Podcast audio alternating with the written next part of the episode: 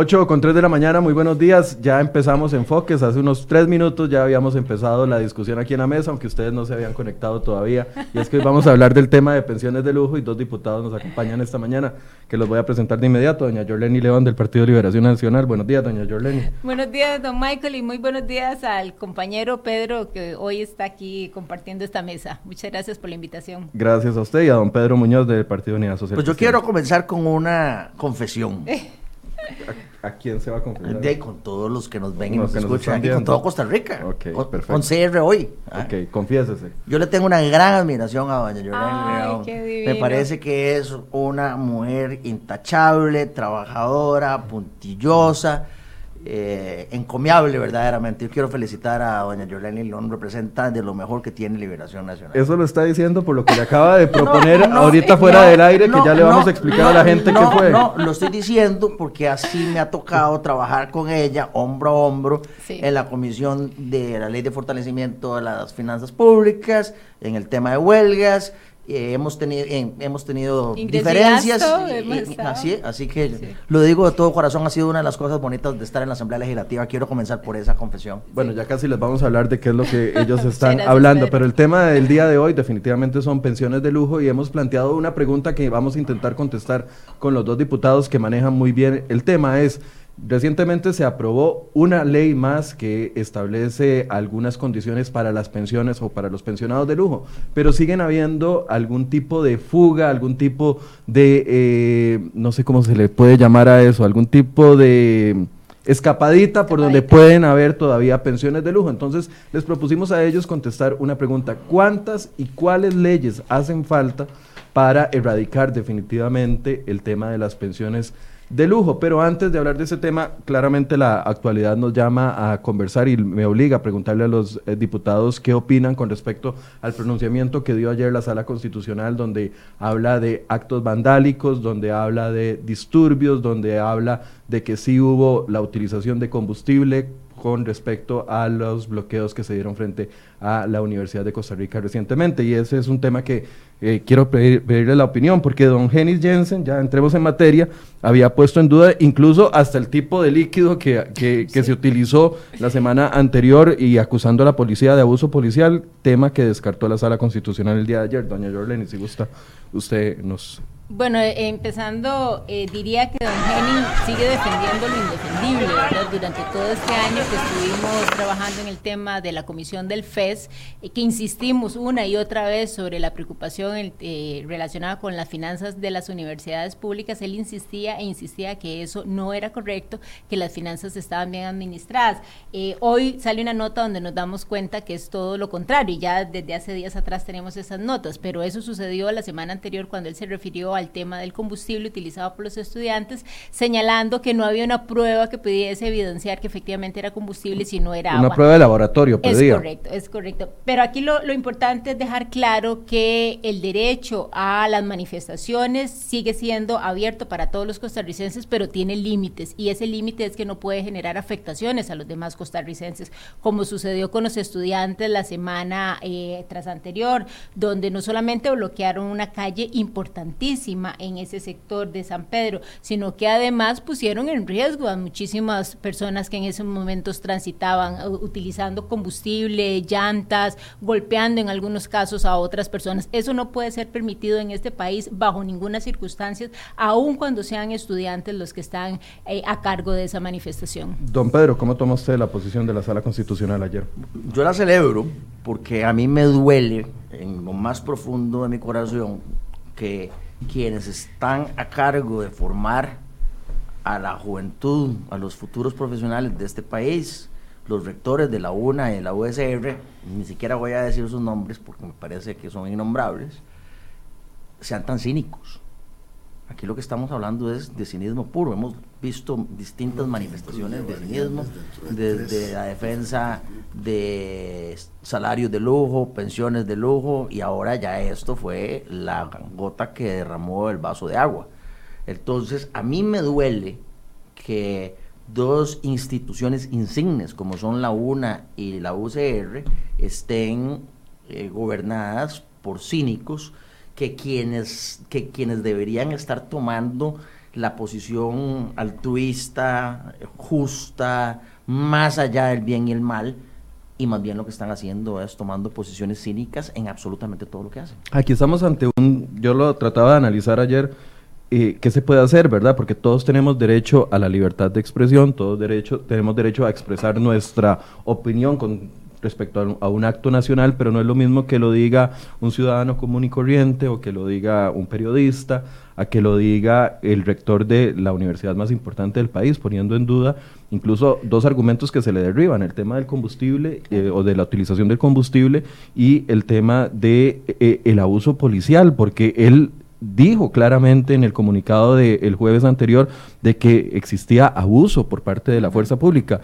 Y ahí es donde uno dice, bueno, son formadores de opinión, son funcionarios públicos, tienen eh, derecho a expresar, son líderes, pero, pero están distorsionando, una realidad, evidente. Completamente de acuerdo. Ellos deberían educar con el ejemplo. Es decir, si un profesor universitario tiene que educar, el rector de una universidad tiene una obligación aún mayor de educar. Y ellos están mal educando. Y es que recordemos que aun cuando son estudiantes eh, universitarios y eso les da una, de que una categoría especial, por así decirlo, son adultos. Son mayores de edad la mayoría de esos estudiantes que participaron en ese movimiento o que están en las universidades. Y esa adultez también permite entonces asignarles responsabilidades a esos estudiantes que eh, lamentablemente eh, llevaron a cabo este tipo de actos. Y, muy lamentable digo yo porque son estudiantes. Uno pensaría que un estudiante que está en una universidad es una persona que pudo dar un paso más y ese paso más debería de convertirse en una apertura para la comunicación, para el diálogo, para hacer trabajos de manera conjunta y no para ir a la calle a hacer actos vandálicos como los sucedidos. Bien, pasemos a pensiones de lujo, si les parece. Claro. ¿Les parece? Aunque no nos parezca. Aunque no les parezca. Es, una cortesía, don Pedro. Sí, sí, sí. Panorama general después de la aprobación de esta, eh, en segundo debate de esta ley, la que recientemente aprobaron, donde se eh, obliga a 4.100 personas, pensionados que tenían pensiones de lujo eh, o pensiones altas, a contribuir más. Ese es el panorama hasta el día de hoy.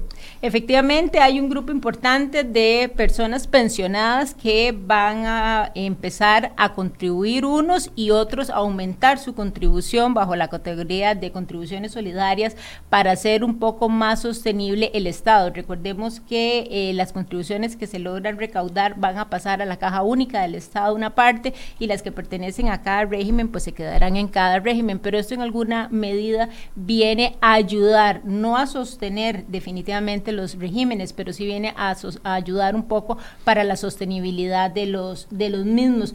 Estamos pasando de una recolección que en este momento es de 445 millones a una recolección aproximadamente 1.461 millones. Esos son más o menos mil millones adicionales y esos mil millones adicionales sin duda alguna van a generarle eh, un respiro a las finanzas públicas de este país que podrían estar siendo destinados para atender pensiones del régimen no contributivo, que hoy tenemos una fila aproximadamente de 23 mil adultos mayores que están haciendo solicitud y que no logra ser atendida esa solicitud. La pregunta específica, doña Jorleni, ¿cuántas leyes cree usted o cuántos esfuerzos hacen falta para poder erradicar el tema de la pensión de lujo que algunos, y, aquí también es pregunta, lo han definido como, un, como toda aquella pensión para la que no se cotizó. Quiero saber su posición y, y, cómo ve el panorama a futuro, antes de entrar a, detallar cada uno de los esfuerzos que usted cree que sean necesarios. Son dos dimensiones, don Michael, las que me parece que hay que hacer. Una de corto plazo,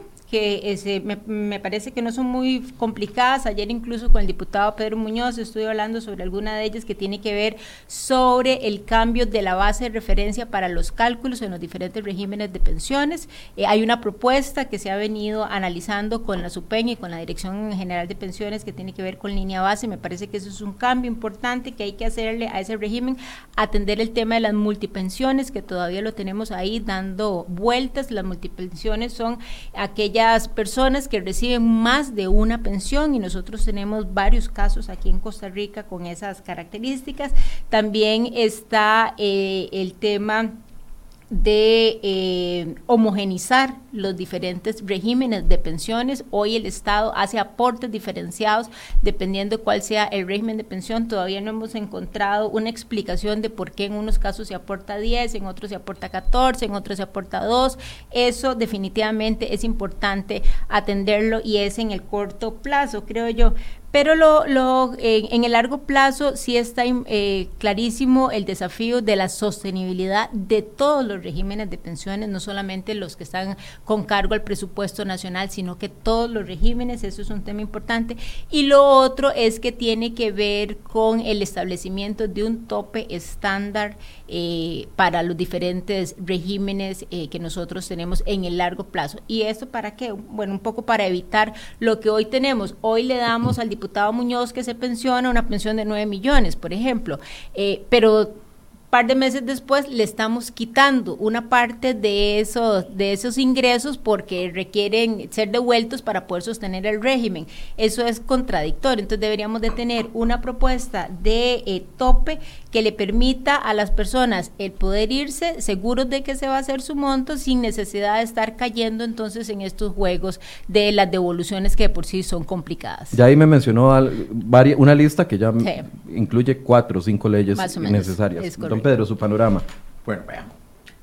Yo voy a comenzar de lo general a lo específico, porque aquí no solamente estamos hablando de pensiones de lujo, sino que estamos hablando de un sistema de pensiones en un país.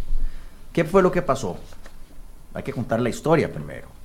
Lo que pasó fue que fuimos haciendo un montón de regímenes, regímenes especiales. Hay 22 regímenes especiales. Entonces, la primera pregunta que hay que hacerse es, si tiene lógica que tengamos 22 regímenes de pensiones o si debemos tener un solo sistema de pensiones que le funcione a todo el país. Yo creo que es lo segundo. Creo que eso, de eso es lo que habla la constitución política. Lo segundo que hay que ver es que hay 180 mil adultos mayores, 180 mil adultos mayores que no tienen ningún tipo de pensión en Costa Rica tenemos 103 mil adultos mayores que tienen la pensión mínima del IBM que llega a 136 mil colones.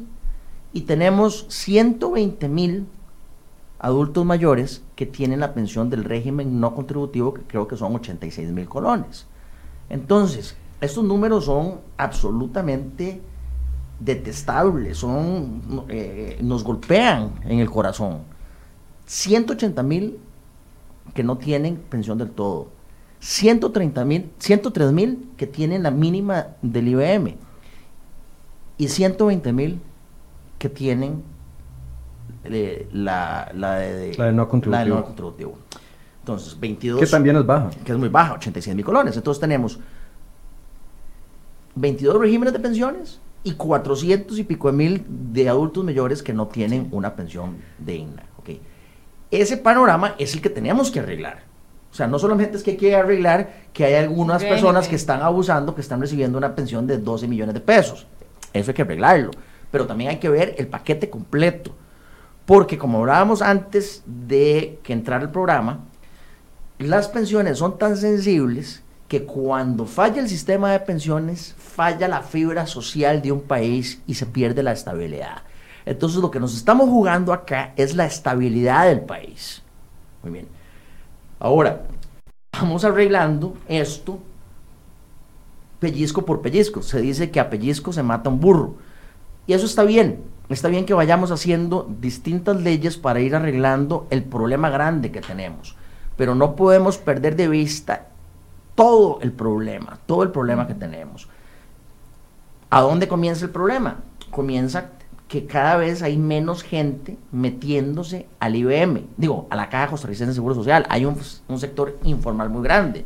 Entonces, la tesis mía de que... Y una demografía que va cayendo. Y una demografía que va cayendo. Entonces, si la tesis mía es que unifiquemos todo en el IBM, que esa es mi tesis, pues tenemos que hacer muchas otras cosas simultáneamente para fortalecer el IBM, porque no vamos a pasarnos todos ahí si eso está enclenque. Enclenque.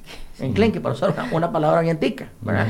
Entonces, sí, tenemos que pasarnos todos ahí y tenemos que fortalecer eso.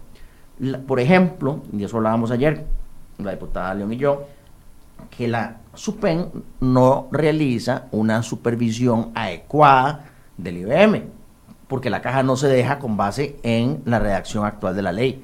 Entonces, si queremos que el IBM deje de estar en clenque y saber que está fortalecido, pues una de las cosas fundamentales que tenemos que hacer antes de pasar nada al IBM es, que haya una supervisión adecuada por parte de la SUPEN del IBM. Pero es que ya ahí usted ya planteó dos temas complicadísimos. El primero es una supervisión del IBM y el segundo es unificar las pensiones. Claro, pero yo no dije que fuera sencillo. Lo que estoy diciendo es que esto tiene que, como, lo, como estamos arreglando un gran problema a pellizcos, y a pellizcos se mata un burro, tenemos que ver cuáles pellizcos metemos primero, ¿verdad? Porque no los podemos meter todos de un solo. Entonces yo lo que estoy diciendo es que uno de los pellizcos prioritarios para ya ir eh, aterrizando es la supervisión efectiva por parte de la SUPEN del IBM. Sin eso, a mí yo no me atrevo a seguir insistiendo de que unifiquemos los regímenes de pensiones, porque no hay una supervisión adecuada, entonces podemos, puedo estar cometiendo un super error. Pero para eso se necesita ley. Sí, claro. Sí, sí, sí, Yo quisiera agregar a, la lista anterior dos asuntos. Este, mencioné lo de las multipensiones y la línea de pobreza. Es importante también, don Michael, valorar el tema del cierre de algunos regímenes. Hay un proyecto de ley ahí que anda dando vueltas sobre ese tema que me parece importante porque de repente alguien trata de incorporarse dentro de alguno de esos regímenes. Y lo otro tiene que ver con revisar los fondos complementarios. Resulta que en este país las instituciones autónomas, sin entender por qué razón tienen regímenes especiales que de, de pensiones eh, complementarios, donde además también tenemos aportes estatales que en algunos casos es del 10% y en otros casos es del 5%, y que además eh, la supervisión que se da sobre esos regímenes es, es sumamente vaga, por así decirlo. Esa, esos regímenes complementarios hay que revisarlos, esos fondos hay que revisarlos, hay que ver la pertinencia de esos fondos en términos de que eh, de repente hoy podría ser más valioso disolver esos fondos y de devolverle a cada trabajador los aportes que ha hecho, porque acordemos que son complementarios, no es, el, eh, no es su propio fondo de, de pensión que sostener esos fondos en el tiempo, porque más o menos los cálculos que hemos hecho, en algunos casos las personas ni siquiera van a poder eh, aprovecharlo. Sin embargo, como país, a través del presupuesto, estamos haciendo inversiones importantes en cada uno de esos fondos. Me la pusieron complicada porque empezaron con los temas más, más álgidos desde el puro principio. Entonces, eh, empecemos con el tema de la... Pero no, pero no el café. Sí, es que me puse nervioso, es un té. me ponen nervioso los temas que ustedes plantean. Eh, Empecemos por este primero. El, tema de la supervisión por parte de, la Superintendencia de Pensiones. ¿Es necesaria o no es necesaria una ley? ¿Y y, y, hay el ambiente político para aprobarlo. Es absolutamente necesario. Yo en esto coincido 100% con el diputado Muñoz y sí ocupamos una ley para poder eh, lograrlo. hasta este momento, todos los esfuerzos que se han hecho, particularmente desde la SUPEN, son esfuerzos que no han logrado darle ese músculo eh, operativo y técnico que requiere la SUPEN para poder supervisar ese régimen de pensiones y otros. No solamente estamos hablando del caso de la Caja Costarricense, sino para pasa igual con el Poder Judicial, ¿verdad? Que sí se hablan y demás, pero que esa supervisión estricta como tal no se, no se da. Eh, yo podría decirle que sí tenemos las condiciones políticas para hacer caminar un proyecto con esa con ese fin. No, no me cabe duda que, los diputados estaríamos súper anuentes a aprobar un proyecto en esa dirección. ¿Y ya está en la corriente legislativa? Eh, Dicen que los liberianos somos poco humildes, así que yo voy a hacerle, voy a hacerle mérito a esa, de por si a esa fama. humilde, don Pedro, así usted siempre. Así es, así es. Eh, sí hay un proyecto, yo presenté un proyecto de ley. De hecho, yo presenté dos proyectos de ley que contienen eso. Yo cometí un error eh, entrando, entré con mucho brío a la Asamblea Legislativa y presenté un proyecto de ley que tenía muchos componentes y no me percaté hasta muy tarde que, que cuando uno, cuando el que mucho abarca poco aprieta.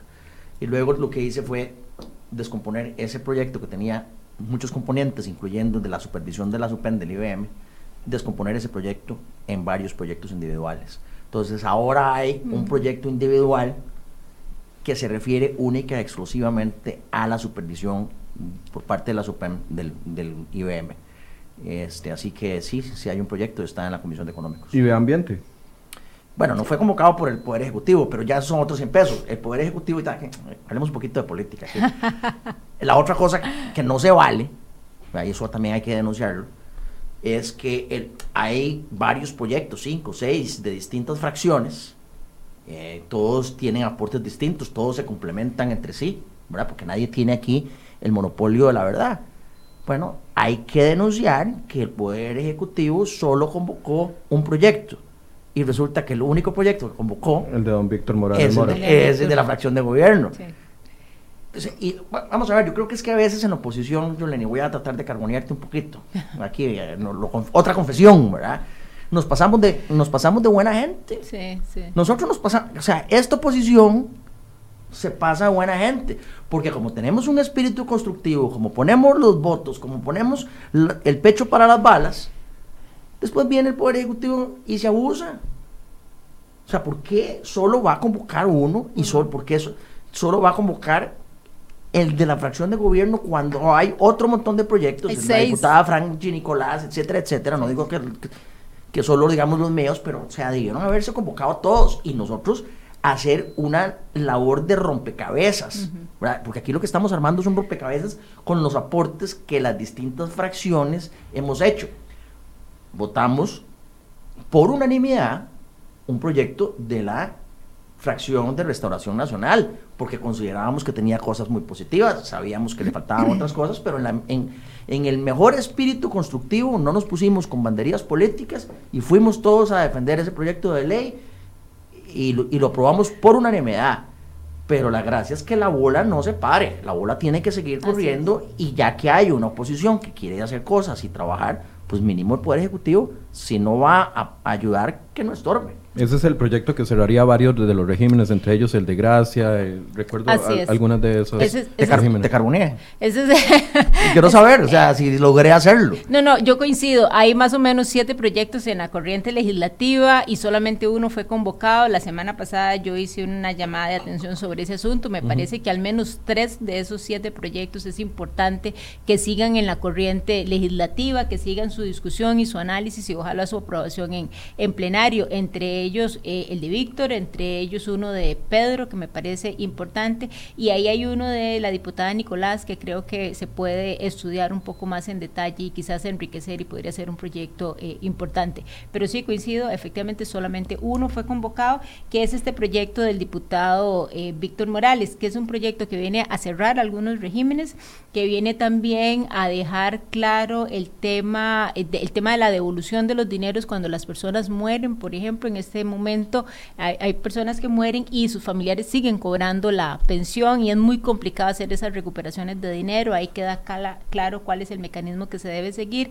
Y tiene un apartado que tiene que ver con multipensiones en términos que establece un tope para eh, los casos eh, de las personas que reciban más de una pensión, entonces establece un tope máximo de recibir este, esa, esa pensión. Yo ahí tengo algunas observaciones con ese, con ese apartado particular, porque entonces deja algunas dudas. Bueno, si le voy a establecer un tope, a cuál de los dos regímenes al que pertenecen esas pensiones le voy a aplicar las deducciones. Por ejemplo, si viene una pensión del Poder Judicial, del Poder eh, Judicial y otra pensión viene del Magisterio, ¿cuál de los dos voy a usar de referencia? Porque los dos tienen bases eh, referentes diferentes. Eh, Estructura. ¿Verdad? Entonces ahí creo que hay un problema técnico en ese apartado, sin embargo está ahí establecido ese ese artículo y después incorpora también una figura que a mí me parece importante que es la figura del cuidador.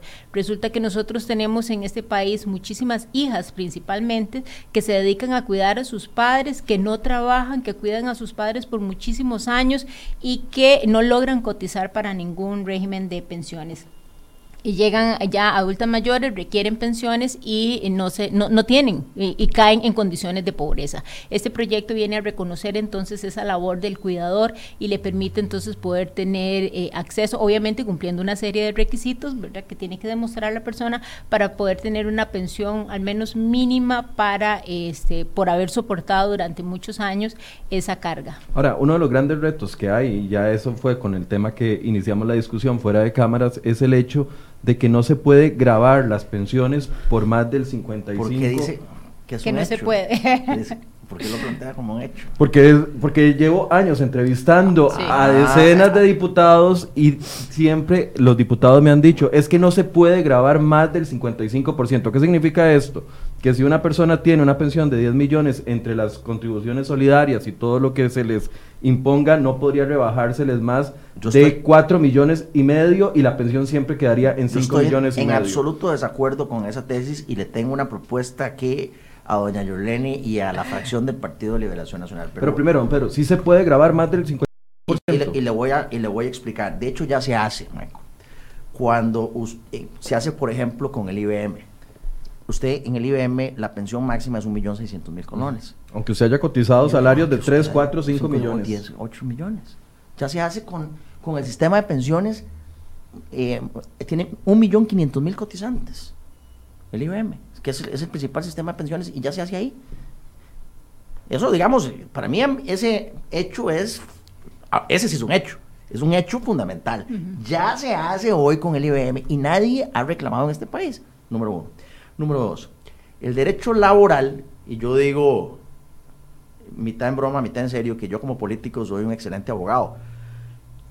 El derecho laboral está hecho para proteger mínimos para proteger a la parte débil. Esa es la filosofía del derecho laboral.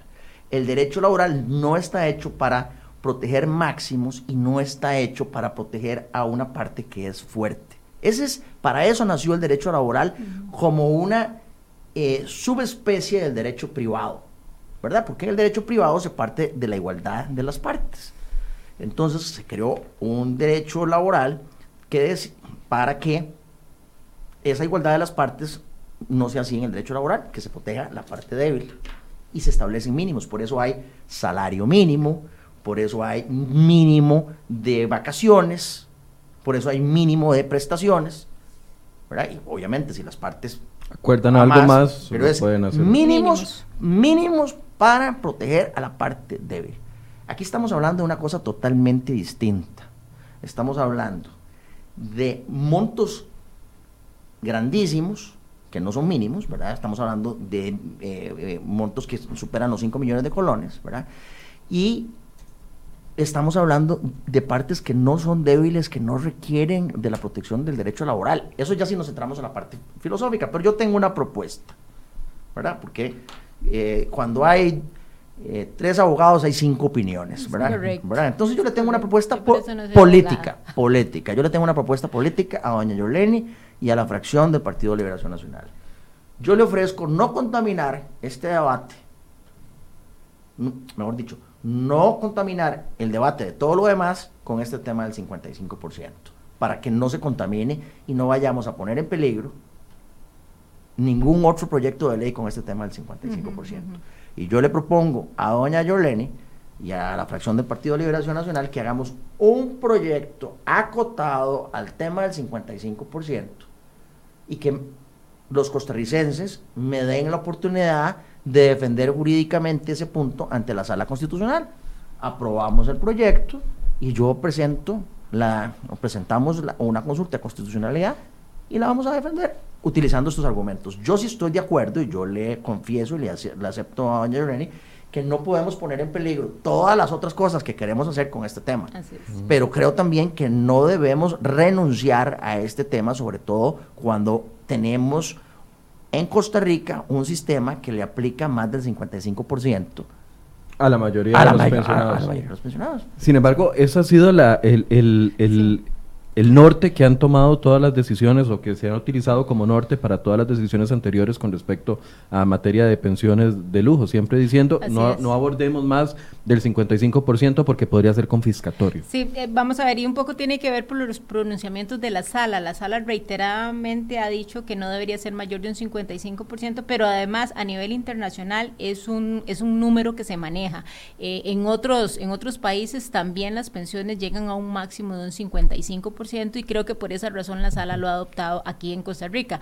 Yo desconozco si hay algún estudio técnico aquí en el país que efectivamente permita sostener ese 55% y subirlo o bajarlo como lo está planteando el diputado Muñoz. Sin embargo, es ha sido como la, la lo que hemos utilizado por muchísimos años. Eh, en el caso que propone el diputado Muñoz, yo no vería ningún problema en que un proyecto de ley con esas características, creo que yo particularmente me comprometería a ser muy estudiosa del mismo para ver la viabilidad, pero sí creo que tiene que ser un proyecto muy particular, casi que exclusivamente con eso, para no generarle ruido entonces a los otros proyectos que tengamos y de ser necesario en algún momento tener que sacarlo de la corriente, pues que sea muy fácil sin generar afectaciones eh, al resto de los, Y es que viendo el top 100, que les voy a pedir a mi compañero Federico que nos lo ponga porque quiero contestarle a la, Bueno, pongamos la nota primero para que don Pedro conteste. Esa es una nota que habíamos publicado ya desde hace varios, eh, un par de meses, había publicado nuestro compañero Luis Valverde, me parece, donde hablaba de los 100 pensionados. Es para ubicar a la gente en qué es el 55%. Por ejemplo, Fede, por favor, bajemos al gráfico. Ahí hay una, una información que es pública, claramente. Don Rolando Rodríguez es subcontralor de la y exgerente del BN es el que tiene la pensión más alta del país, 13 millones 905 mil, con un 55%, haciendo aquí un cálculo, si se le llega hasta ese límite, no sé cuánto estará grabado esta pensión en este momento, todavía continuaría con una pensión de 7 millones 647 mil. Ahora sí sigue. Gracias. Entonces, ese, ese señor no se merece la aplicación del derecho laboral porque el derecho laboral existe para proteger a los débiles. Eh, se me fue la idea. Perdón.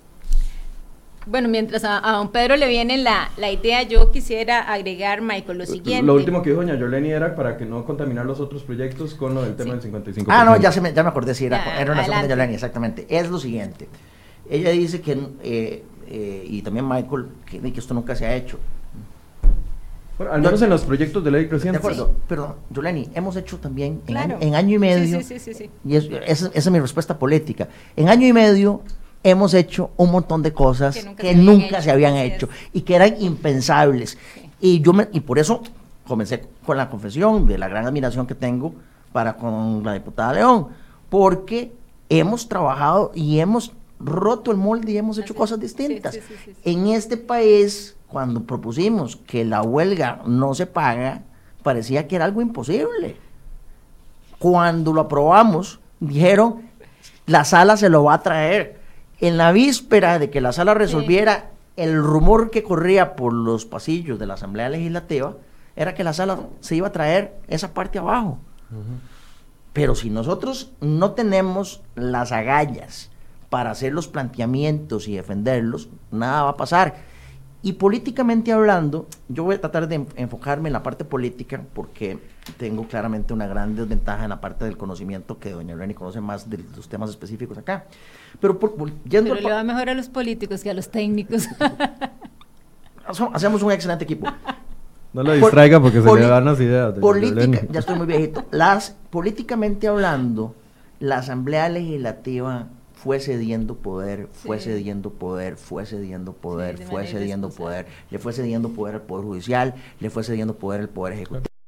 Y, y, nos fuimos diluyendo. Y una cosa que se siente en la Asamblea Legislativa, en los 57 diputados, independientemente de nuestras ideologías, es que queremos volverle a dar a la Asamblea Legislativa, y creo que de hecho lo hemos logrado, volverle a dar a la Asamblea Legislativa el papel de primer poder de la República pero sin, eso lo tenemos que hacer nosotros, con voluntad, accionando el sistema, utilizando a la Contraloría General de la República en algunos casos como órgano auxiliar, eh, presentando acciones de inconstitucionalidad en otros casos, haciendo control político en otros casos y también haciendo leyes que vengan a marcar la cancha. ¿Qué nos decían con el tema de huelgas? Con el tema de huelgas, los jueces decían, ah, no, es que la ley no está clara. Ah, no, es que no nos marcaron la cancha. Y entonces, como no nos marcaron la cancha, nosotros podemos eh, resolver como a nosotros nos dé la gana. Eso es lo que nos decían los jueces. Entonces, ¿qué dijimos nosotros en la Asamblea Legislativa? Vamos a marcarle la cancha, porque como primer poder de la República, si nosotros logramos ponernos de acuerdo, que eso ha sido el problema en el pasado, si nosotros logramos ponernos de acuerdo, podemos marcar la cancha. Y por eso es que hemos hecho ese, esfuerzo. En el último tema, en el tema de pensiones, eh, en relación con el proyecto de la diputada Xiomara Rodríguez, ¿qué dijo, qué dijo la Corte Plena? Requieren 38 votos. y lo, dijo así como una sonrisita de medio, lado, ¿verdad? ¿Y qué dijimos nosotros? Aquí hay 40 votos. Y no se lo dijimos con ninguna eh, sonrisita, se lo dijimos con toda seriedad. Este es el sistema de pesos y contrapesos.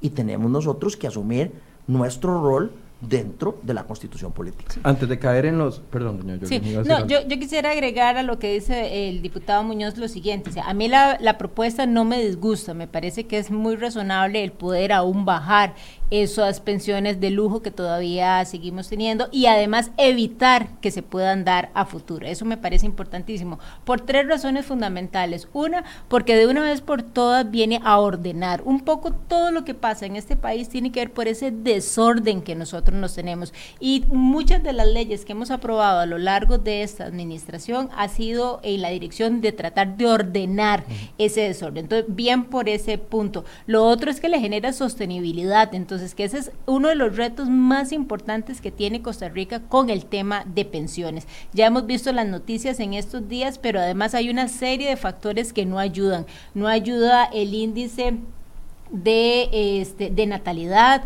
no ayuda a la informalidad, no ayuda a la estrechez eh, financiera que tenemos, no ayuda a la esperanza de vida, que hoy vivimos muchísimo más que antes, eh, no ayuda al cambio demográfico. Ahí hay un reto importantísimo. Entonces, todo lo que podamos hacer en función de esa sostenibilidad, bienvenido sea y me parece maravilloso. Pero lo más importante, además de esas dos variables, es un tema de equidad. Costa Rica tiene que ser un país equitativo para todos los costarricenses. No puede ser que Costa Rica decida darle mayores aportes a quienes tienen mejores condiciones y menos aportes a los que más lo necesitan. Entonces, solo por esa variable de equidad, ese sería un proyecto al cual yo le pondría todo mi cariño para lograr que salga adelante. Bueno, hablando de equidad, se podría, ah, existe el ambiente político, estamos a tiempo de, viendo la crisis que está sufriendo el IBM, que todos los días sale alguna noticia nueva con respecto al IBM, y nos preocupa a los trabajadores que no estamos en ninguno de esos otros regímenes, ¿hay ambiente político para unificar el tema de todos los sistemas de pensiones en uno solo? Sí, vamos a ver, eh, creo que antes de hacerlo hay que hacer una serie de acciones como las que mencionaba el diputado Muñoz. Primero, mejorar la, supervisión. Segundo, establecer algunas condiciones básicas como por ejemplo la referencia para el salario. Hoy la referencia para los salarios de referencia para tomar los cálculos es diferente. En el Poder Judicial es un monto, en el Magisterio es otro monto, en la caja es otro monto y así sucesivamente. Hay que estandarizar esos montos y la forma de estandarizarlo es utilizando una variable que se llama línea de pobreza urbana, que en el proyecto recientemente aprobado el diputado Muñoz intentó presentar o presentó unas mociones, intentó que fueran, aprobadas, eh, lamentablemente por un tema de tiempo fueron rechazadas, pero que claro, tiene un muy buen sustento técnico y de esa manera estableceríamos la universalidad en la referencia del monto. Eso es importante hacerlo es que Los costarricenses nos preguntamos, ¿por qué el Estado? Ok, no importa, a mí me rebajan una parte que yo no puedo aportar más o puedo aportar menos porque es lo que me rebajan para mi, mi régimen de pensiones pero el Estado eh, aporta distinto dependiendo de cada ciudadano y ahí es. donde yo me pregunto dónde está la igualdad y dónde está la equidad si el Estado por solo trabajar en otro en una institución particular le aporta más a la pensión de esa persona que a la pensión mía que yo también soy un trabajador. Vea si es equitativo el tema e inequitativo el tema de las pensiones, Michael, que por ejemplo al magisterio el Estado le aporta un 6.75, pero al Poder Judicial le aporta un 14.36%. Y a los del al IBM, le, le da un 5 perdón, un 5.8.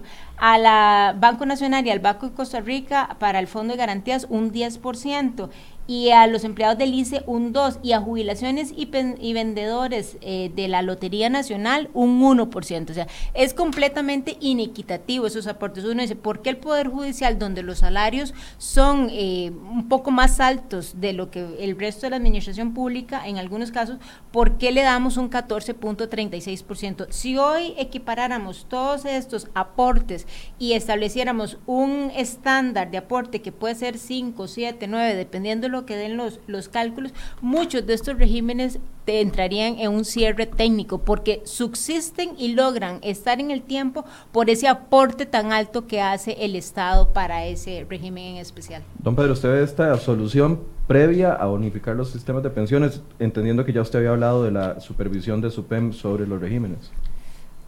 Yo veo, para retomar las palabras de la diputada León, que hay un desorden en general en Costa Rica hay un desorden. Ese desorden produce injusticias. Injusticias. Correcto. Es la tarea de la Asamblea Legislativa utilizando todas sus facultades, la de político, la de hacer leyes, la de accionar la institucionalidad, la Contraloría, el Poder Judicial. Ordenar todo esto para que haya justicia. Habiendo justicia, habiendo justicia, vamos a poder lograr prosperidad para todos los costarricenses. Ese es el orden lógico de lo que estamos haciendo. Estamos hablando del tema pensiones, estamos hablando del tema de eficientización del gasto, o efectividad del gasto, o mejor dicho, efectividad de la inversión social. Hoy eh, las finanzas públicas están lastimadas, muy lastimadas, tenemos que asegurarnos de que no haya derroche, que no haya despilfarro, porque el derroche y el despilfarro implica que no podemos llevarle dinero a los programas sociales que se requieren. Ese es, esa es, digamos, si yo tuviera que conceptualizar la labor política de la Asamblea Legislativa en estos 19 meses, viendo para atrás, ese es el esfuerzo en el que hemos estado. Y yo me siento muy orgulloso, me siento muy contento, me levanto feliz todos los días a hacer este trabajo en sus distintos. Ahora, en este momento no podemos hacer mucho porque el Poder Ejecutivo solo como, un proyecto de ley. Entonces, usted me está diciendo que ordene las ideas. Entonces, lo primero que tenemos que hacer y la diputada no me contestó si la había logrado carbonear con efectividad. Sí, sí, sí, me, sí me carboneó. Ok, entonces lo primero, ahorita no tenemos bola y hay que explicarle a los costarricenses. Pero si ponen tres fracciones de acuerdo y presionan, el Ejecutivo para eso, pero uno de mis objetivos políticos hoy era venir a carbonear aquí a la diputada, porque hay que explicarle a los costarricenses que este periodo de sesiones extraordinarias son cinco largos meses. Entonces, nosotros solo jugamos con la bola que pone el Poder Ejecutivo en la cancha. Entonces, para, para ordenar, lo primero que tenemos que hacer es eh, trabonear al Poder Ejecutivo, decirle, convoque por lo menos estos proyectos de ley, porque si no, no podemos jugar, si no tenemos que esperarnos a mayo y mayo además tiene toda otra dinámica. Ya viene la elección del directorio, luego las, las, eh, las comisiones, y mayo se nos fue. Y ya vamos en la bajada del gobierno. exactamente. Entonces, si queremos ordenar esto, antes del criterio técnico que usted me está pidiendo, yo sé que le estoy cambiando un poquito la, la señal, hay, hay un criterio político. Tenemos que obligar al Poder Ejecutivo para que convoque varios de estos proyectos para que nosotros podamos trabajar. Tenemos que pedirle al Poder Ejecutivo que nos deje trabajar. Claro, pero es que usted entenderá, don Pedro, que desde afuera lo vemos como que ustedes se ponen de acuerdo y con la débil que está el PAC a nivel interno pueden lograrlo. Ojalá. Yo, creo que sí, pueden lograrlo. Ojalá, no, no, ojalá, pero, pero digamos yo estoy poniendo las cosas en orden. Después, Vamos a ver, hay una, eso es lo primero. Usted me está pidiendo que ordene la cancha, ¿verdad? Eh, eh, yo la voy ordenando, ya usted me agregó algo anterior. Okay, yo, lo segundo, hay una serie de mensajes políticos. Primero viene lo político. Entonces, teníamos que bajar los, bajar los, eh, la base exenta y bajar los topes. ¿Para qué? Para bajar las pensiones de lujo. Aunque eso no mueva la aguja financieramente hablando, a la ciudadanía se le envía un mensaje de que no entrarle a los que son privilegiados. eso políticamente hablando, para ir sacando las cosas más complicadas. Si la calle está embarrialada, los charcos más grandes, aunque no tengan el impacto financiero más grande, los charcos más grandes son los grandes abusos. Entonces tenemos primero que concentrarnos en los grandes abusos para que la Asamblea Legislativa adquiera aún más legitimidad. Hay un tema que no se puede dejar por, por fuera, que es las pensiones de los expresidentes. Hay que contarle a los costarricenses que con el proyecto de ley que acabamos de pasar, le pusimos una contribución solidaria también a las pensiones de los expresidentes. Eso hay que decirlo con todas las palabras y ojalá este medio nos ayude a publicitar eso porque eso también es importante desde el punto de vista de legitimidad política. Y que tenemos un proyecto en la Asamblea Legislativa que va en la dirección de eliminar esas eh, pensiones para los expresidentes. En adelante, a, la persona que se vaya. Porque ahora le pusimos una no, aplicaría a los cinco presidentes. Tenemos siete en este momento, tenemos siete. Siete para atrás. no aplicaría para ellos. para ellos no. Le pusimos una contribución solidaria a los siete. a los siete. Eso ya está ahora y eso hay que decirlo. ¿Verdad? Yo le, ruego a este medio que lo diga porque es importante que la ciudadanía sepa que a todos los expresidentes, que no a los de Liberación Nacional, a la, de la Unidad Social Cristiana, al del PAC. Claro, pero, pero aquí, aquí hay una diputada de Liberación Nacional, un diputado del PUS, a los costarricenses hay que decirles que nosotros, los diputados de Liberación Nacional y, los diputados del PUSC, le pusimos una contribución solidaria a los expresidentes de nuestros partidos políticos. O sea, eso, eh, desde el punto de vista de la legitimación, es muy importante y eso tiene que decirse. Muy bien, pero también está, tenemos una realidad, tenemos un presidente que tiene 39 años, que no ha cotizado, y por más que le pongamos una, una, una, una contribución solidaria, igual va a tener una pensión de lujo entendida como una pensión para la cual él no cotizó. Entonces, antes de entrarle a los temas gruesos, por ejemplo, lo que estaba mencionando la, diputada, de, que de, los aportes. la unificación de los aportes, hay temas que son de legitimación. Entonces, hay un proyecto de ley dentro de los que no están convocados, que es el que afectaría al presidente Carlos Alvarado Quesada. Entonces, de nuestra solicitud es que dentro de todo lo que se tiene que convocar, se tiene que convocar ese. Claro. Sí, sí. ¿Verdad? Y es específico, solamente para eliminar ese, ese régimen. casi que se debería llamar el proyecto de ley para Carlos Alvarado Quesada y futuros, y futuros presidentes de la República. Y eliminaría la pensión de aproximadamente 5 millones que se le entrega a cada sí, sí, sí, Exactamente. En adelante, a partir de esta administración. Porque en política, el orden de los factores sí altera el producto. Si usted lo que me está diciendo es que hay que solucionar todos lo, los que existentes previo a darle una reforma integral. Ir limpiando, de, ir ordenando, ir limpiando, y ganando legitimidad para que la ciudadanía luego empodere a la Asamblea Legislativa para que cuando tengamos que entrarle a los temas de fondo tengamos ese respaldo de la ciudadanía de que sigan adelante, nosotros estamos apoyándolos entren a los temas de fondo porque ustedes en efecto han ido ordenando, han ido creando justicia y creando prosperidad. Porque entonces ahí sí, somos 57 diputados con la ciudadanía detrás para poderle entrar a los temas de fondo donde los gremios van a luchar contra nosotros. Pero nosotros necesitamos a la ciudadanía del lado de nosotros, a la par de nosotros, para poder nosotros seguir avanzando. Sí. visto este panorama general, ahora sí entremos a los proyectos específicos, ya los dos se han acercado en algunos de ellos, ¿verdad? Pero para, para irle explicando a la gente cuáles son los que podrían venir de camino siempre y cuando los convoque el, gobierno de la República de las extraordinarias. El que ya tenemos del diputado, perdón, Víctor Morales, ese es un proyecto que ya va caminando. El segundo que tenemos es el de eh, el diputado eh, Peña, que es eh, las pensión, la pensión para eh, los expresidentes, que no está convocado, pero que es un proyecto que limpia, que ayuda a limpiar. Después tenemos un proyecto de la diputada Nicolás, que este, lo que viene a plantear es la posibilidad de ir construyendo pensiones a lo largo de la vida sin estar amarrados con el tema salarial, sino a partir de otros factores, en este caso eh, un porcentaje del impuesto de las ventas.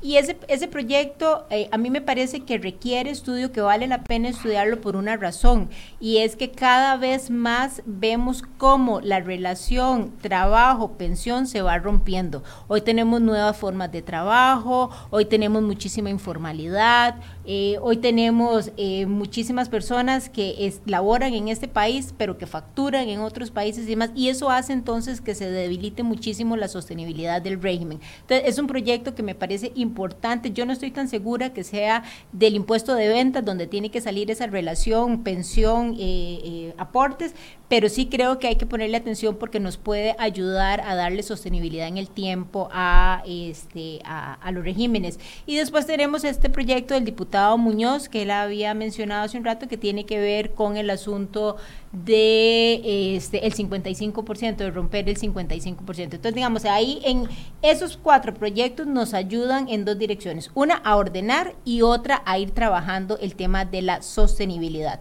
¿Qué nos estaría falta? Bueno, ¿qué nos estaría haciendo falta? Nos hace falta el tema de la supervisión de SUPEN, eso no lo tenemos y eso hay que trabajarlo, esa sería una tarea que tenemos pendiente. La otra tarea que tenemos pendiente es el de eh, homogenizar los aportes del Estado en los diferentes regímenes, que eso también va a requerir de un transitorio importante, por lo que dije anteriormente, hacerlo hoy podría significar el cierre técnico de muchos de esos eh, regímenes de pensiones, pero sí hay que hacerlo, definitivamente hay que hacerlo por un tema de equidad en este país y de injusticias en este país. Y eh, posteriormente a esos dos es entrarle al tema de la universalidad de la pensión como un derecho para los costarricenses. Esos dos últimos ya están plasmados en proyectos de ley que no están convocados. Esos dos últimos son tareas que aquí el diputado y yo nos llevamos en la lista para... ¿Cuáles dos? ¿Cuáles dos? el, que tiene que ver como homogenizar los regímenes de pensiones. yo tengo un proyecto. requiere de muchísimos estudios técnicos para poder tener certeza de cuál es la variable, cuál es el aporte que se requiere dar para todos y a partir de cuándo es importante hacerlo. Yo, por ejemplo, creo que deberíamos de aprovechar, Pedro, el momento en que se presente y se apruebe el proyecto de empleo público, porque entonces para todos esos funcionarios públicos nuevos podríamos ya caer dentro de un mismo régimen de pensiones. dentro de un solo régimen de pensiones con un solo aporte y de esa manera permitir que en algún momento se cierren estos regímenes que tenemos abiertos, pero ya vamos ordenando muchísimo más y saneando un poco más las finanzas del, del Estado. Prioritarios. A mí me queda un detallito así chiquitito, chiquitito el Estado le tiene un perro amarrado a la caja de, no sé, mil, no sé, mil quinientos millones, mil, más de mil millones. Es más, mucho más. Es un montón de plata. Es un montón de plata. Y, yo quiero volver al, al a, tratar de ver el bosque. Ese tema tenemos que visibilizar, visibilizarlo. Eh, eso no... 400 mil millones. No, no, no, es más. Son varias cuentas distintas. Bueno, en una de las cuentas es 400 mil. Son varias cuentas distintas. Pero eso es un tema independiente. O sea, póngale que sean 400 mil millones. Igual es un, montón, es un, montón de plata. ¿verdad? claro, y ese tema no puede quedarse por fuera de su libreta, Michael. O sea, ese es un tema que es muy importante. Y tenemos que ver qué vamos a hacer con eso. Eh, la otra cosa en el desorden es que vamos apuntando todo en una marqueta de hielo, como decimos los ticos, y eso no es posible. Eso no es posible y tampoco es posible que yo me saco plata de una bolsa y me la meto en otra bolsa. Nosotros no podemos seguir haciendo contabilidad creativa en este país. Y yo quiero puntualizar ese tema para que no se nos quede atrás. Ese tema no es necesariamente un tema de de ley, es un tema de control político y también hay que decirlo con todas las palabras. Estos deberían ser los temas que deberían eh, ser los temas de campaña para el 22. O sea, estos son los temas que hacen o deshacen a una nación. Y, yo, quisiera ver a los candidatos a la presidencia comprometiéndose con la Caja Costarricense del Seguro Social. Y la otra cosa que hay que decir... Y no pagarle con bonos. es es, parte, es parte del problema. Y estos son los, los medios de comunicación tienen un papel sumamente importante en saber cuáles son los temas, cuáles son los temas grandes, para que esos temas sean los temas en discusión, porque estamos hablando, todos vamos para viejos, estamos hablando de la pensión de todos nosotros. Yo me siento muy joven a los 51 años, pero la verdad es que en dos toquecitos voy a estar ya del otro lado. El otro tema es, Michael, creciendo al 2%, para hablar de los temas grandes, creciendo al 2%, que es lo que estamos creciendo y lo que hemos venido creciendo, entre el 2 y el 3, pero creciendo al 2%, los costarricenses no vamos a poder vivir como nosotros queremos vivir. Esa es una realidad. Para que, para que el IBM tenga sostenibilidad, para que todos podamos tener una vejez digna, tenemos que echar a andar la economía eh, para, que, para que alcance. Eh, el, este gobierno, eh, el Partido Acción Ciudadana, no tienen eso como prioridad. Creen que con el nadadito perro en el que venimos va a ser suficiente. A los costarricenses hay que decirles con todas las palabras que eso no es posible. Necesitamos hacer que esta economía crezca. Tenemos que crecer al 5, al 6, al 7, al 8%. Ya hemos crecido a esos porcentajes y si no crecemos a eso, no nos va a alcanzar. Y eso es, eso es fundamental. Y para eso entonces están todos los temas estructurales de los que aquí hemos hablado también, el tema del costo de los combustibles, el tema del costo de la energía. necesitamos que existan las condiciones para que este país crezca. Y si para este gobierno lo que es prioridad es tener un tren eléctrico, y si para este gobierno lo que es prioridad es salir en la revista Time, no vamos a poder crecer al 5, al 6, al 7, al 8% y no le vamos a poder dar contenido económico a todo esto lo que estamos hablando. Sí, vamos a ver, yo, yo quisiera agregar a lo que dice el diputado Muñoz. yo no desprecio todos esos esfuerzos desde el punto de vista ambiental que quiere hacer el gobierno, pero a mí me parece que aquí hay tareas importantísimas que no se pueden dejar de lado. El ordenar este país es una de las cosas más importantes que hay, porque en ese desorden hay muchísima opacidad y en esa opacidad es donde se generan esas inequidades tan odiosas. El domingo que leía La Nación sobre eh, familias en condiciones de pobreza en este país, un 29%. O sea, eso eso, debería darnos vergüenza a todos los costarricenses. No puede ser que este país que tiene salud pública, educación pública y una serie de servicios públicos pueda darse el lujo por, por, decirlo de alguna forma, de tener familias en esas condiciones de pobreza. Entonces, esa tarea de ordenar, y es que es ordenar pensiones, es ordenar las finanzas, es ordenar la administración pública, es ordenar todos los alcances que tiene el Estado para hacer que el costarricense pueda no solamente tener mayores beneficios, sino poder alcanzar ese crecimiento económico que habla eh, el diputado Muñoz. Mucho de ese crecimiento se ve imposibilitado por ese desorden que tiene este país en el cual, eh, dichosamente, en esta administración, desde la Asamblea Legislativa, nos hemos abanderado con ese tema y hemos ido adelante tratando de hacer esfuerzos estructurales que le permitan al país un poco ordenar esa situación. Para caer en pero, pero hay que Pero hay que ordenar, claro, y también ese ordenar implica quitar ciertos lastres que hay. Es decir, nosotros aceptamos como algo normal, porque ya, ya se nos convirtió en nuestro paradigma, que en Costa Rica paguemos los combustibles más caros de Centroamérica y lo justificamos. O sea, con ese lastre no podemos competir. Pagamos la electricidad más cara. Tenemos unos bancos del Estado que no son eficientes.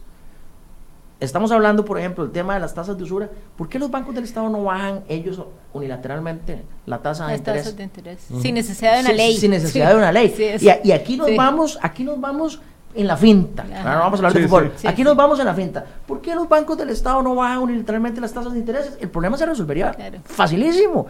No lo hacen porque su estructura, sus costos no les permiten hacerlo. ¿verdad? Entonces hay una serie de lastres que hay que quitar, pero lo primero que tenemos que hacer es poder ver los lastres. Hoy en Costa Rica tenemos esos lastres y no nos estorban en, el ojo, no, son, no es una basura que tenemos en el ojo que nos estorba. Lo primero que tenemos que hacer es visibilizarlos, pero ya ese es otro programa. Ese es otro programa, pero está igual de interesante que, el que hemos estado eh, conversando el día de hoy. Y podríamos esperar, para, para, ir cayendo en conclusiones, entonces, de que de la oposición exista eh, algún pronunciamiento especial con esta agenda que ha propuesto el gobierno para los próximos cinco meses, eh, solicitando proyectos de ley más enfocados en el tema de pensiones de lujo o pensiones. Pensiones. Sin duda alguna. pensiones. Sin duda alguna, ya con la eh, jefa de fracción del Partido Liberación Nacional he estado hablando sobre ese tema de que se le solicite al Ejecutivo la convocatoria de al menos tres proyectos de pensiones. Los que, mencionó. los que mencioné hace un rato. El de Doña Frangi. El diputado Muñoz, el, de Doña Frangi y el del diputado este, Peña. Peña. Peña, de, que tiene que ver con eh, la pensión para los expresidentes. Don Pedro. Igual. No, no. Eh, igual que el inicio. Es que es una maravilla poder trabajar con diputadas como doña Yolene León. Eh, es un placer, eh, me da gran felicidad, me da gran motivación y eso es lo que me hace levantarme todos los días e ir a trabajar con, energía y con fuerza. los costarricenses pedían una nueva forma de hacer política. Eh, el PAC ofreció eso, pero yo creo que nosotros desde la Asamblea Legislativa, como oposición, lo hemos venido haciendo. ¿Y, apoyarían solicitar esos tres, la inclusión de esos tres proyectos o verían al menos esos tres, al menos esos tres, pero que nos dejen, que nos dejen trabajar, que nos dejen ganarnos el salario. Así es. Conclusiones yo ya concluí, me, parece que, no, hay nada más que decir y que estamos nosotros ansiosos por seguir trabajando. Así es, principalmente en este tema de ordenar y de generar equidades en este país. Esas dos variables importantísimas y el tema, por supuesto, que es un resultado rebote, diría yo, que es el, asunto de la sostenibilidad en, en, el país, en las finanzas públicas. hay muchos comentarios, pero una es una pregunta y, ojalá que la puedan responder. Eh, están preguntando sobre el tema de eh, la regulación de huelgas, que para cuando el segundo debate no depende de ustedes. No depende de nosotros, sin embargo ya estamos extrañados de por qué razón la sala no ha enviado la resolución completa, nos parece que ya el tiempo fue suficiente. Eh, yo esperaría, como digo todas las semanas, que esta semana llegue sin falta, ¿verdad? Para ver si logramos que eh, antes de irnos al receso de fin de año pudiéramos dejar ya ese proyecto aprobado en segundo debate. Bueno, parece que es lo mismo. Le pedimos al Poder Ejecutivo que nos deje trabajar, pero también le pedimos al Poder Judicial, que, nos deje, que nos deje trabajar. esta Asamblea Legislativa quiere trabajar. Vamos a trabajar hasta el 19 de diciembre. Nosotros queremos hacer las cosas, que nos a los otros poderes de la República que nos dejen hacer nuestro trabajo. Bien, muchísimas gracias a ambos por el espacio y por por la conversación. Vamos a estarles eh, siguiendo la pista de esos eh, tres proyectos, a ver si se llegan a convocar. Y digo, ojalá queremos ver ese también, ese proyecto de ley de la supervisión de SUPEM. Sí, importantísimo. Concretado y, y en corriente legislativa. Excelente. Muchas gracias, doña Lenny León de Liberación Nacional y don Pedro Muñoz del Partido Unidad Social Cristiana. Y también gracias a ustedes por su compañía. Mañana, aquí a las 8 de la mañana, vamos a tener al ministro de Hacienda hablando con nosotros ah, sobre el rumbo que va a tener eh, su gestión, sus enfoques y poder eh, gestionarle desde ustedes algunas preguntas que tengan para él. Eh, voy a hacer la tarea aquí con los eh, diputados para ver qué quieren saber del nuevo ministro de Hacienda y les invitamos para que mañana a las 8 de la mañana nos acompañe acá en Enfoques. Muy buenos días. Muy bien.